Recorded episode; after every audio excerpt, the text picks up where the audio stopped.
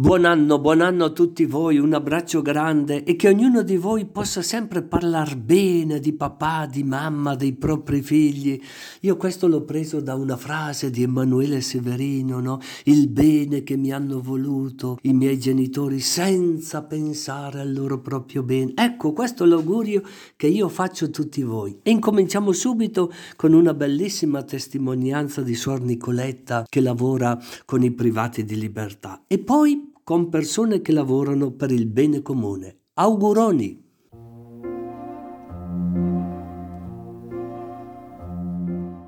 Rispondo pensando a, ai ragazzi, agli uomini che io incontro in carcere e che eh, vedo arrivare il momento del rientrare in società, rientrare nella loro casa, nei loro quartieri e, ehm, so anche un po' di storie, perché per caso qualcuno, ehm, mantengo i rapporti, la fatica che fa a trovare, ehm, accoglienza, disponibilità, ehm, opportunità di riprendere i ritmi di vita normale. E so, uhm, quanta fatica e quanto dolore c'è il rientro in società con una società che ti è un po' ostile. E qui rispondo alla tua domanda, Don Santo. Qual è l'atteggiamento? Ma mi viene da dire prima ancora di parlare di cristiano umano.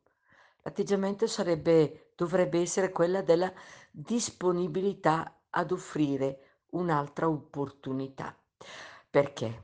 Perché rifiutare l'opportunità di riprendere il ritmo di vita normale vuol dire mettere la persona che ha già subito, comunque pagato, ehm, con il carcere, per caso anche qualche sbaglio fatto, e vuol dire metterla a rischio, a rischio, molto a rischio. Uno di qualcosa deve vivere. Guai se trova una porta, l'altra porta, l'altra porta ancora chiusa. Quindi mi viene così da dire molto spontaneamente, da un punto di vista umano, l'atteggiamento è quello del supera il pregiudizio. Supera il pregiudizio. Io dico in carcere incontro delle persone Scusate, qualcuno ascoltando mi dice questa vaneggia. No, non sto vaneggiando. Squisite, squisite da un punto di vista umano. Non so cosa hanno fatto, non so perché sono lì, ma sicuramente eh, c'è stato qualche inghippo nella vita e noi dobbiamo condannarli e impedirgli di vivere l'opportunità di una vita normale perché per caso qualcuno ha fatto uno sbaglio forse un attimo più grande del nostro e noi siamo riusciti a starcene fuori da determinati circoli e un po' più sfortunato forse. Cristiano, mamma mia, se guardiamo da questo punto di vista, ecco che non può che essere opportunità, opportunità occasione di dargli un'altra occasione di vita, creare una situazione di accompagnamento. Credo che dovrebbero essere questi un po' gli atteggiamenti che le nostre parrocchie, quando qualcuno rientra nel proprio territorio e ha fatto l'esperienza del carcere, ecco, avere un occhio di riguardo per far sentire il calore di, un, di una comunità, di una comunità che lo accoglie, che lo accompagna, che gli si fa vicino. Mi vengono da dire queste cose e anche perché eh, ci sono più fatiche, mi viene così da condividere, più fatiche. Uno dopo qualche anno di detenzione e si trova smarrito nella società. Ve lo garantisco perché lo stile del carcere è uno stile che massifica anche negli atteggiamenti, nei comportamenti, nelle responsabilità, in tutto. Banale. Non c'è la luce da accendere e spegnere, perché tutto si accende e si spegne da solo. Non c'è il calorifero da, da, da accendere o da spegnere, perché parte tutto dal centro. Non c'è, ecco, tante cose per cui uno impara ad essere deresponsabilizzato. Per cui noi, accogliendo uno, lo dobbiamo anche accompagnare, sapendo che non è una ehm, poca cura No, no, il sistema carcerario crea determinate falle poi anche nell'organizzazione mentale di una persona. Un altro discorso può essere molto pesante, è il discorso familiare. Uno rientra nella propria famiglia dopo anni e la moglie ha fatto crescere i figli, quindi per caso ha lasciato i figli piccoli e si ritrova i figli grandi. Deve, è vero che li ha incontrati ogni tanto, ma è un conto incontrarli in un parlatorio, è un, conto, è un conto ritornare a vivere insieme. Anche da questo punto di vista il discorso è molto, molto, molto delicato. Terzo, uno ha il dovere di riuscire a trovare un lavoro. Ecco, inviterei la comunità cristiana ad essere occasione, opportunità per un'apertura, per una disponibilità di aiuto. Grazie.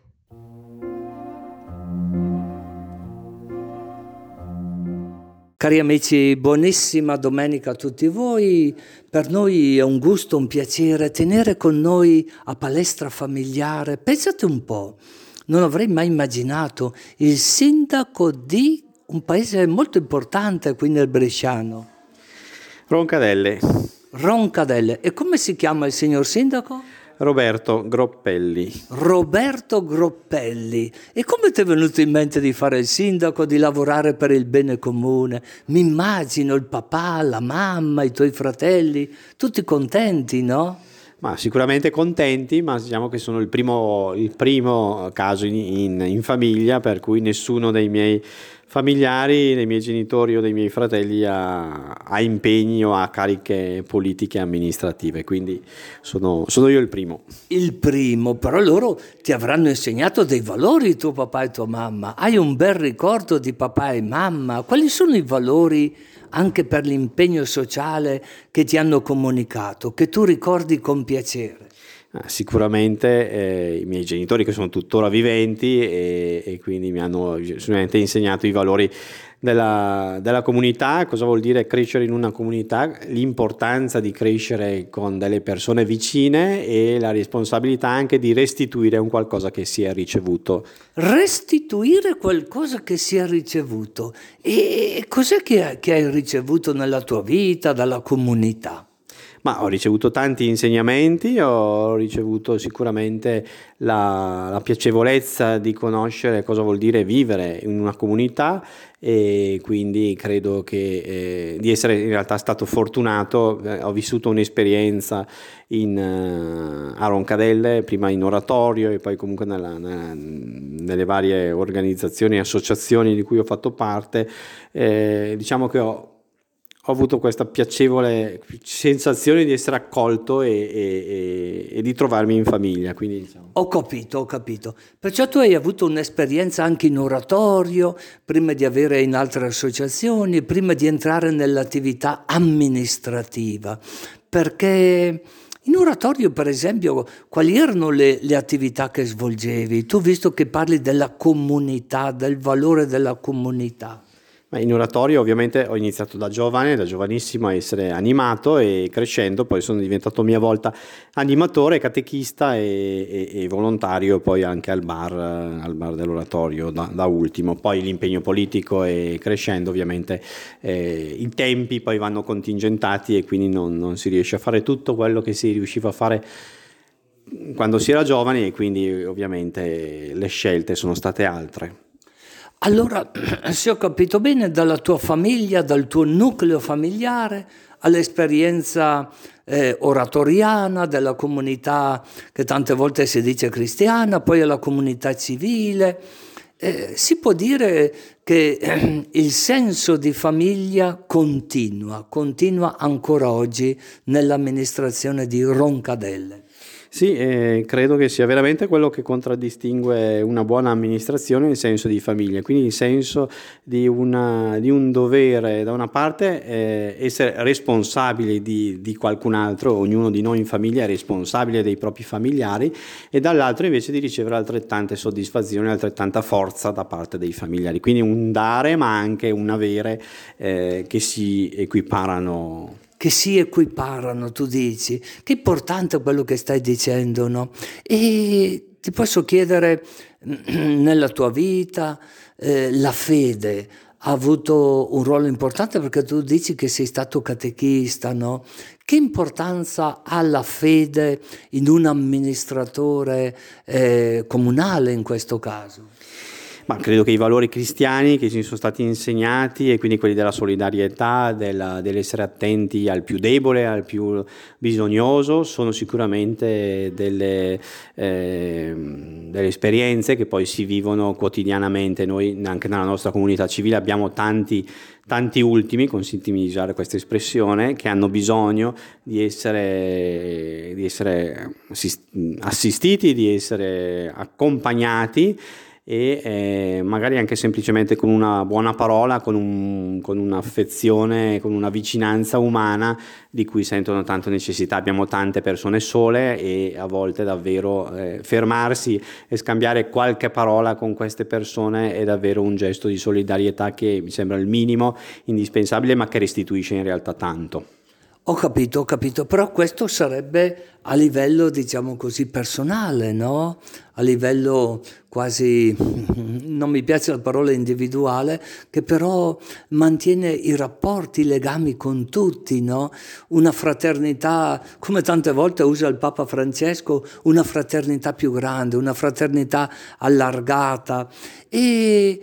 Eh, ho, ho, capito bene, io ho in questo paese a Roncandelle c'è addirittura un'orchestra speciale, diciamo così, molto originale. Come si chiama questa orchestra? Noi abbiamo la fortuna di essere la sede di un'organizzazione eh, che si chiama Orchestra Inclusiva Eufonia, è un, un'orchestra appunto inclusiva perché fa eh, un'esperienza con dei ragazzi eh, che hanno delle difficoltà, eh, un sindrome di Down piuttosto che altre difficoltà a livello cognitivo e sono veramente un bel momento di comunità, eh, sono guidati dalla maestra Alessandra che è mia concittadina ed è mia coscritta e quindi di questo veramente sono, sono orgoglioso. E... Che bello, che una orchestra inclusiva, che bello. E le età variano, le età? Le età variano, sì, da, dai ragazzi, da ragazzi giovani, ragazzi e ragazze giovani a gente di una certa età, quindi sì, accompagnano a dei professionisti, quindi eh, diplomati, conservatorio, comunque studenti di conservatorio, a ragazzi e ragazze che invece di musica hanno appreso frequentando appunto questa esperienza. Ascolta un po', eh, permettimi la domanda un po', è, è, è, campanilistica o è aperta a tutti, anche quelli di altri paesi, dei vicini? E sicuramente è un'esperienza aperta a chiunque voglia, voglia esserne parte. E, ed è un'esperienza assolutamente che lascia una, molto a chi la partecipa dal dentro, ma devo dire che io ho assistito a più di una manifestazione, più di una, sua, di una esibizione e devo dire che anche nel pubblico lascia sempre stupiti eh, per, per, tutto quello che vuol dire. Ecco, nel momento dell'esibizione tu stai dicendo che bello, che bello quello che stai dicendo, questo mi interessa molto. Se posso farti una domanda un po' intima, un po' personale, no? questa attenzione che tu hai, questa sensibilità. Tu per caso hai qualche hobby particolare? Sei interessato, eh, non so, per esempio da piccolino amavi qualche strumento musicale in particolare? Ma sì, in realtà eh, la mia diciamo così, passione per la musica nasce da, da giovane, io eh, ormai credo siano più di 30 anni che faccio parte invece della banda parrocchiale del, del, del, comune di Roncadelle e suono da quando avevo 9 anni eh, all'interno della banda e suono la tromba ma che bello così, eh, un componente della banda di Roncadelle, eh, eh, oggi è diventato sindaco. Noi da parte dell'ECZ ti facciamo tanti auguri per la tua gestione, no? Per il bene comune. Che importante tutto questo. Cosa consiglieresti? A dei giovani eh, che magari sentono, eh, stavo dicendo questo impulso no? a lavorare per il bene comune e tante volte non trovano come dei canali, dei canali autentici, perché tante volte si sente parlare un po' negativamente, no? eh, di cose non troppo genuine, no? così via. Cosa ti sentiresti di consigliare o di indirizzare. Per esempio, mh, mm, ti parlo in frasca un po', tu che studi avevi fatto eh, nella tua vita? Ma in realtà io, dopo ovviamente la scuola elementare e primaria, poi io mi sono iscritto all'istituto professionale alberghiero Dopodiché ho invece ho cambiato strada perché mi sono iscritto a giurisprudenza e poi sono diventato avvocato e, e quindi diciamo così l'iniziale percorso di studi poi ha avuto una deviazione su altro. Su altro. Una santa dev- deviazione? Ma sì, oddio, mm, per carità, eh, devo dire che essendomi accorto ormai di, di, aver sbagliato strada, ho cercato di, di, di, raddrizzare il tiro poi con l'università e dopo un laureato ovviamente ho, ho, fatto pratica da avvocato e poi ho superato l'esame e quindi da, sono iscritto ormai da, da, qualche anno all'ordine degli avvocati di Brescia. Ho capito. Allora, proprio da questo punto di vista, dall'alberghiero, poi a giurisprudenza, così via, cosa diresti dei giovani che magari hanno un impatto, il primo impatto tante volte non sempre positivo, ottimale, no? con la vita sociale, che si scoraggiano, no? magari hanno in mente un'iniziativa, eh, bene, si va in porto ta, eh, anche sociale, anche a livello degli altri, di servizio agli altri e poi si disanimano pronto. A questo punto la fede aiuta o no per superare eh, questi momenti? Ma credo che chi ha una, una, fede forte e salda è un privilegiato da un certo punto di vista perché davvero può fondare la sua esperienza su una realtà importante nella propria vita.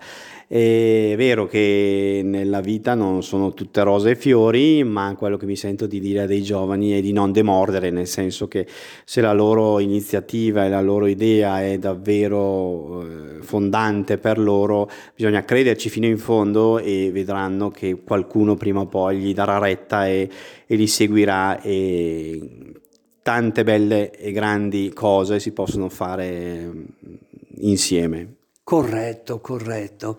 Ascolta, io ti ringrazio infinitamente. E per finire, i tuoi genitori, come l'hanno presa quando dall'alberghiero sei passato a giurisprudenza? Ti hanno appoggiato? Tu hai altri fratelli? Eh, ti capivano?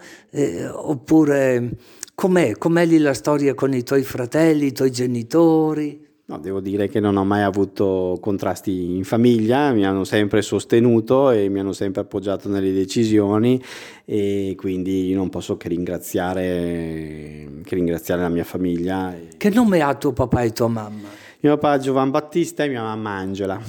Ah, ecco bene, bene. Io ti faccio tantissimi auguri a te e alla tua amministrazione e avanti con Roncadelle assolutamente insieme per una Roncadelle sempre più, come era il nostro slogan in campagna elettorale, una Roncadelle sempre più protesa verso il futuro, una Roncadelle sempre più inclusiva, una Roncadelle sempre più coesa e eh, unita.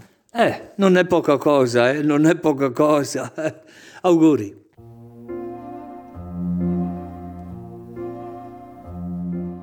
Cari amici, questa domenica abbiamo con noi una giovane, perché a me sembra ancora una ragazzina, poi eventualmente ci dirà lei quanti anni ha se vuole, no? non c'è l'obbligo di dire l'età, però mi sembra molto giovane, di nome Silvia, pensate un po' che già è assessore al comune, al comune di Castenedolo, con tante eh, di quelle attività che a me mi sembrano persino troppe, eh? però ci dirà qualcosa lei. Buona domenica Silvia. Piacere, sono Silvia, eh, sono l'assessore al commercio, attività produttive, partecipazione, innovazione digitale e comunicazione del comune di Castenedolo. Eh, sì, sembro giovane, ma ormai anch'io ho passato i 30, compiuti giusto qualche giorno fa, quindi ho avuto questo giro di boa, quindi grazie, se sembro giovane, meglio. grazie. No? Ecco, bene, bene. Eh, che, che, difficile no? oggi dare l'età alle persone, anche perché tante volte hanno un look, non mi riferisco al tuo, no? Però il motivo per il quale eh, eh chiedo parlare appunto con Silvia è perché ho visto un'iniziativa, un'attività, al di là di tutte eh, quelle parole che ha detto che mi fanno un po' paura, no? eh, proprio in riferimento a dei nomi dei bebè, dei nati in questo comune, un'attività un po' particolare, no? Perché volete mettere dei nomi alle piante? Questa è la curiosità. Io ho sempre pensato che il nome lo si mette a un bambino quando nasce, invece qui vogliono battezzare le piante, pensate un po', con il nome di un bambino. Guardiamo se ho capito bene.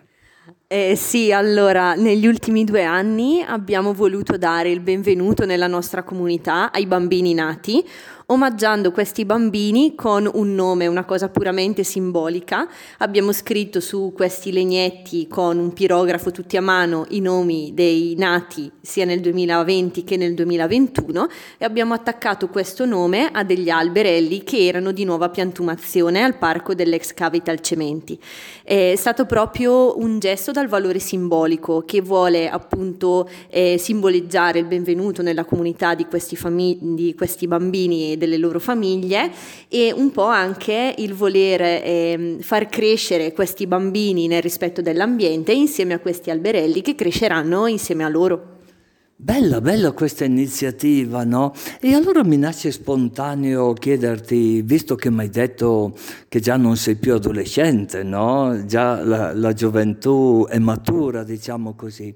E tu hai papà e mamma viventi? Sì, meno male, sì, siamo fortunati, stanno bene, eh, siamo una famiglia molto unita e sono cresciuta oltre che con loro, la mia famiglia e mio fratello che è più piccolo di me, anche con i miei nonni, i miei zii, i miei cugini. Siamo una famiglia molto numerosa, diciamo, e anche abbastanza chiassosa, come ci piace, come ci definiscono di solito le persone e quindi... Ho capito, allora mi nasce spontaneo chiederti da papà, da mamma, dai nonni che li hai ricordati così bene, no? con affetto, cos'è che hai ricevuto? Quali sono i valori umani o cristiani che tu hai ricevuto da papà, da mamma, dai tuoi nonni? Quali sono quelli che ancora adesso eh, sono vivi dentro di te? Allora, sicuramente il valore principale è il rispetto verso le altre persone, l'amore verso le altre persone. E sia i miei genitori ma anche i miei nonni mi hanno sempre insegnato a essere una persona rispettosa, una persona onesta. E, però di, anche di portare sempre avanti le idee eh, rispettando quelle degli altri. Mi hanno sempre detto eh, la tua libertà finisce quando inizia quella degli altri, nel senso di essere sempre rispettosi verso le altre persone, ma di farlo sempre eh, con un fondo eh, amorevole nei loro confronti, non essendo mai cattiva con nessuno, ma cercando sempre di vedere il buono nelle persone. Eh, questi sono gli insegnamenti che mi hanno sempre dato fin da quando sono piccola. Ho capito. E chi ti ha messo in testa di lavorare per il bene comune, no? Perché chi lavora in un comune, che assess- si dice assessora o assessore, com'è la storia lì? Allora, la storia vuole che eh, ormai si dica assessora. L'Accademia della Crusca ha sdoganato eh, questa parola che è ancora abbastanza inusuale, ma appunto perché negli anni eh, ce ne erano state poche di donne a ricoprire questo ruolo, quindi comunque è una parola che si è usata da sempre poco, però l'Accademia della Crusca dice che si dice che si debba dire assessora e noi diciamo così. E noi lo accettiamo. E però voglio dire, chi ti ha messo in testa questo di lavorare per il bene comune? Si usa ancora questa parola, il bene comune? Allora, io spero che si utilizzi ancora perché alla fine penso che sia eh, quello che noi portiamo avanti, nel senso che io mh, da sempre vivo con quest'idea di dire facciamo le cose fatte bene per il paese in cui viviamo, in cui vivono i nostri affetti, in cui vivono i nostri amici. Quindi fare qualcosa di bello per le persone e per il comune in cui si vive e che si ama. Io fin da quando andavo alle superiori mi è sempre piaciuto mettermi... Eh, le superiori che cosa vuoi dire? Che scuola hai fatto? Io ho fatto il liceo scientifico Leonardo e quando facevo le superiori appunto ero rappresentante di classe perché mi è sempre piaciuto mettermi in gioco per le persone, per aiutare magari chi eh, rispetto a me non aveva tutta questa diciamo tempo soprattutto ma anche ehm, non dico voglia, però eh, il coraggio a volte serve per dire la propria idea, di portare avanti eh, la propria idea e mm, quindi questo mi ha sempre molto spronato ad andare avanti. E eh, nel 2014, questa è una cosa che a volte io racconto, c'è stata un'assemblea pubblica perché ehm, avevano appena aperto la metro e l'APAM in, questo, in, quel momento non arrivava alla metro. E io mi ricordo benissimo quell'assemblea in cui avevo fatto tantissime domande da utente di APAM e metro, tantissime domande perché volevo sapere come mai l'APAM non arrivava alla metro. E dopo pochi giorni eh, l'allora sindaco Giambattista Groli mi chiese appunto se avevo voglia di candidarmi per portare avanti comunque le mie idee perché... Ho capito, allora uno che ascolta dice L'importante è fare delle domande. Fare le domande per poi si arriva piano piano a coprire delle cariche, dei posti. È così o non è così? Allora, fare le domande secondo me serve per avere delle risposte, nel senso che tante volte eh, si dice quella cosa non va bene, è impossibile che non si migliori mai. Cavolo, però se nessuno lo dice, a volte è proprio quella la difficoltà, che manca lo stimolo iniziale per migliorare o per raggiungere degli obiettivi. Quindi il mio fare le domande mi è servito poi per risolvere quello che per me in quel momento era un problema. Certamente, certamente. Ecco, non dimenticarti Silvia che stiamo parlando così un po' in modo ameno, no? in un modo piacevole. Certo mi fa, mi fa specie quell'aggettivo che hai usato, che tutto il mondo capisce, no? migliorare, migliorare.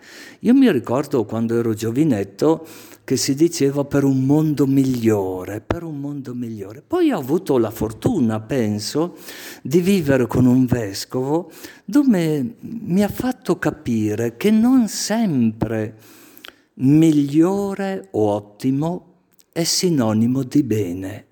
Lì al momento io non capivo che cosa volesse dire, perché per me migliore è se uno va a piedi, poi va in bici, poi va in moto. Eh, e lì mi faceva vedere invece che era più comodo. Non necessariamente una cosa migliore è sinonimo di bene, di bontà. Perciò io ti faccio tanti auguri per il tuo lavoro che fai, no? Certamente adesso dovrai dare anche delle risposte, non solo porre delle domande, no? anche se sono significative e fanno sempre bene. Ti sentiresti di fare un augurio a tanti giovani eh, che magari stanno facendo il tuo stesso liceo o altre scuole, che magari non hanno proprio quella voglia, non hanno delle persone che li stimolino a lavorare per il bene comune il comune bene, eh, che ci può ricordare anche un denominatore comune che tutte le persone hanno. Non è che qualcuno le abbia e altre no. Cosa ti sentiresti eh, per chi magari anche a livello universitario, no? eh, che non ha avuto la fortuna di avere un papà, una mamma come i tuoi, dei nonni e così via, che però sente la necessità di fare qualcosa per gli altri. Quelli sono, io ti ringrazio per il tuo tempo e ti auguro una buona domenica. Grazie mille e finisco quindi con questo augurio. Impegnarsi per gli altri credo che sia la cosa che più riempie la vita di una persona e quindi impegnatevi, seguite le vostre passioni perché la passione più il eh, spendersi per gli altri rende la nostra vita piena, secondo me. Quindi veramente io vi auguro di trovare qualcosa che vi appassiona e ehm, soprattutto che possiate eh, seguire questa passione che poi trovate, perché credo che sia la cosa migliore che una persona possa fare. Quindi Don, grazie mille per questa opportunità che mi hai dato. Bene, anch'io ti dico che questa passione continui nel tempo, continuare nel tempo, no? che non sia una cosa momentanea, ma che sia una cosa che possa maturare, no? perché i tempi lunghi non sempre fanno parte della congiuntura nella quale viviamo. Va bene quello che ho detto? Assolutamente sì. Auguroni e a te e a tutti gli altri.